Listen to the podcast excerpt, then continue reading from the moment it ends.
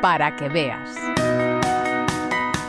Los países mediterráneos impulsarán una agenda regional estable con acciones de trabajo concretas que promuevan la inclusión de las personas con discapacidad a través de políticas públicas que permitan implementar la Convención de las Naciones Unidas sobre los Derechos de las Personas con Discapacidad. España, con la participación del Grupo Social 11, lo ha impulsado con fuerza. Así lo han acordado en la segunda conferencia euromediterránea sobre la inclusión socioeconómica de las personas con discapacidad, celebrada en Amán, Jordania, durante dos días, que ha reunido un centenar de personas representativas del funcionariado público, socios institucionales y organizaciones de personas con discapacidad, con el objetivo de promover sociedades más inclusivas en toda la región. Javier Güemes, director de Relaciones Internacionales del Grupo Social 11, valora de forma muy positiva este encuentro, porque se avanza hacia una estructura de cooperación sólida y permanente en la región que no se base en proyectos puntuales. Yo hago un balance muy positivo porque esta es la segunda conferencia euromediterránea que celebramos y estamos verdaderamente avanzando hacia una estructura de cooperación que no simplemente se basa en proyectos puntuales con financiación puntual, sino que lo que estamos intentando hacer es una estructura sólida y permanente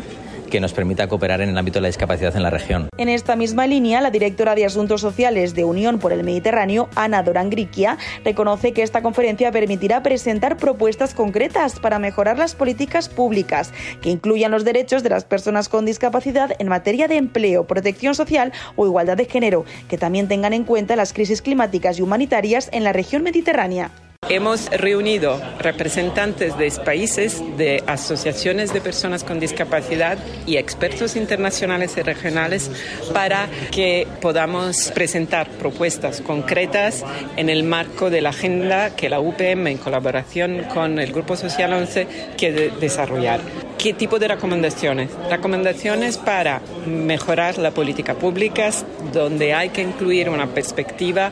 de los derechos de personas con discapacidad en el tema de empleo, de protección social. Tener un enfoque donde la dimensión de género y discapacidad vayan juntas y sobre todo, teniendo en cuenta que estamos hablando de la región del Mediterráneo, necesitamos un enfoque que tenga en cuenta también todas las crisis climáticas y humanitarias que estamos viviendo. Durante la conferencia, los asistentes han identificado obstáculos y oportunidades y resaltaron casos de buenas prácticas, como el modelo español y áreas prioritarias de acción para elaborar un documento final que se presentará ante Naciones Unidas en junio de 2024. Para el embajador en misión especial para la Convención sobre los Derechos de las Personas con Discapacidad, Ángel Losada, la cooperación internacional es un requisito indispensable para que la aplicación de la Convención sea una realidad en todo el mundo. Yo creo que la cooperación internacional es un requisito indispensable para que la Convención sobre los derechos de las personas con discapacidad sea al final un éxito y se aplique en todo el mundo aplicar esta convención, hacer que los derechos de las personas con discapacidad sean una realidad, se transformen en una realidad cotidiana, es fundamental, pero para hacerlo es necesario un grado muy alto de cooperación internacional.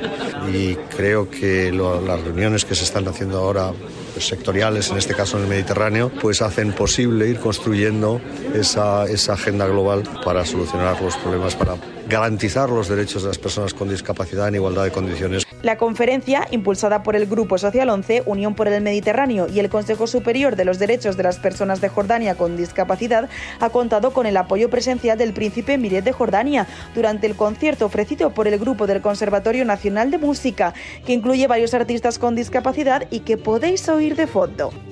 También ha asistido el embajador de España en Jordania, Miguel de Lucas González, quien se ha mostrado orgulloso de que la ONCE haya promovido este encuentro en Amán, porque es marca España, es un valor añadido, un modelo de éxito y peculiar.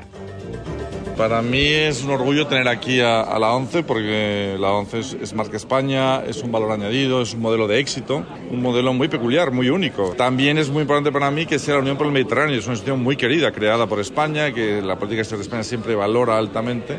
y que además en mi caso tengo la suerte de que Jordania es copresidencia de la Unión por el Mediterráneo. Luego para mí todo es una felicidad absoluta de tener todo esto y encima el convencimiento, la necesidad de trabajar en el mundo de la discapacidad y de avanzar en la línea en la que va nuestra reforma constitucional. O sea que todo es perfecto. Tras sentar las bases de esta agenda entre los países mediterráneos, el futuro pasa por la próxima conferencia a celebrar en Atenas a primeros de 2025, donde se dará una forma final al grupo de trabajo que permita afrontar los retos que plantean las personas con discapacidad en la región. Pati Bonet, un espacio del Grupo Social 11, Radio 5, Todo Noticias.